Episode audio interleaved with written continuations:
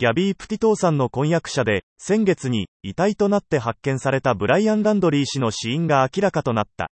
プティトーさんはバンでアメリカ大陸を横断中に行方不明となり、9月に遺体が発見された。ランドリー氏は一人でフロリダの自宅に帰宅した後、失踪していた。ランドリー氏の遺体が見つかったのは、フロリダ州ノースポートにある自然保護区、マヤカハッチークリーク環境公園。FBI は発見の翌日、遺体をランドリー氏のものと断定し、歯の診療記録が本人と一致したと発表していた。ランドリー家の代理人、スティーブン・ベルトリーの弁護士は23日、FOX ニュースに宛てた声明で、法人類学者から、ランドリー氏が銃で頭を撃って自殺をしたと、両親が通知を受けたと公表した。ベルトリーノ氏は、ランドリー氏の両親は、息子の死を悼んでおり、今回の調査結果が、両家に終幕をもたらすことを願う、と話した。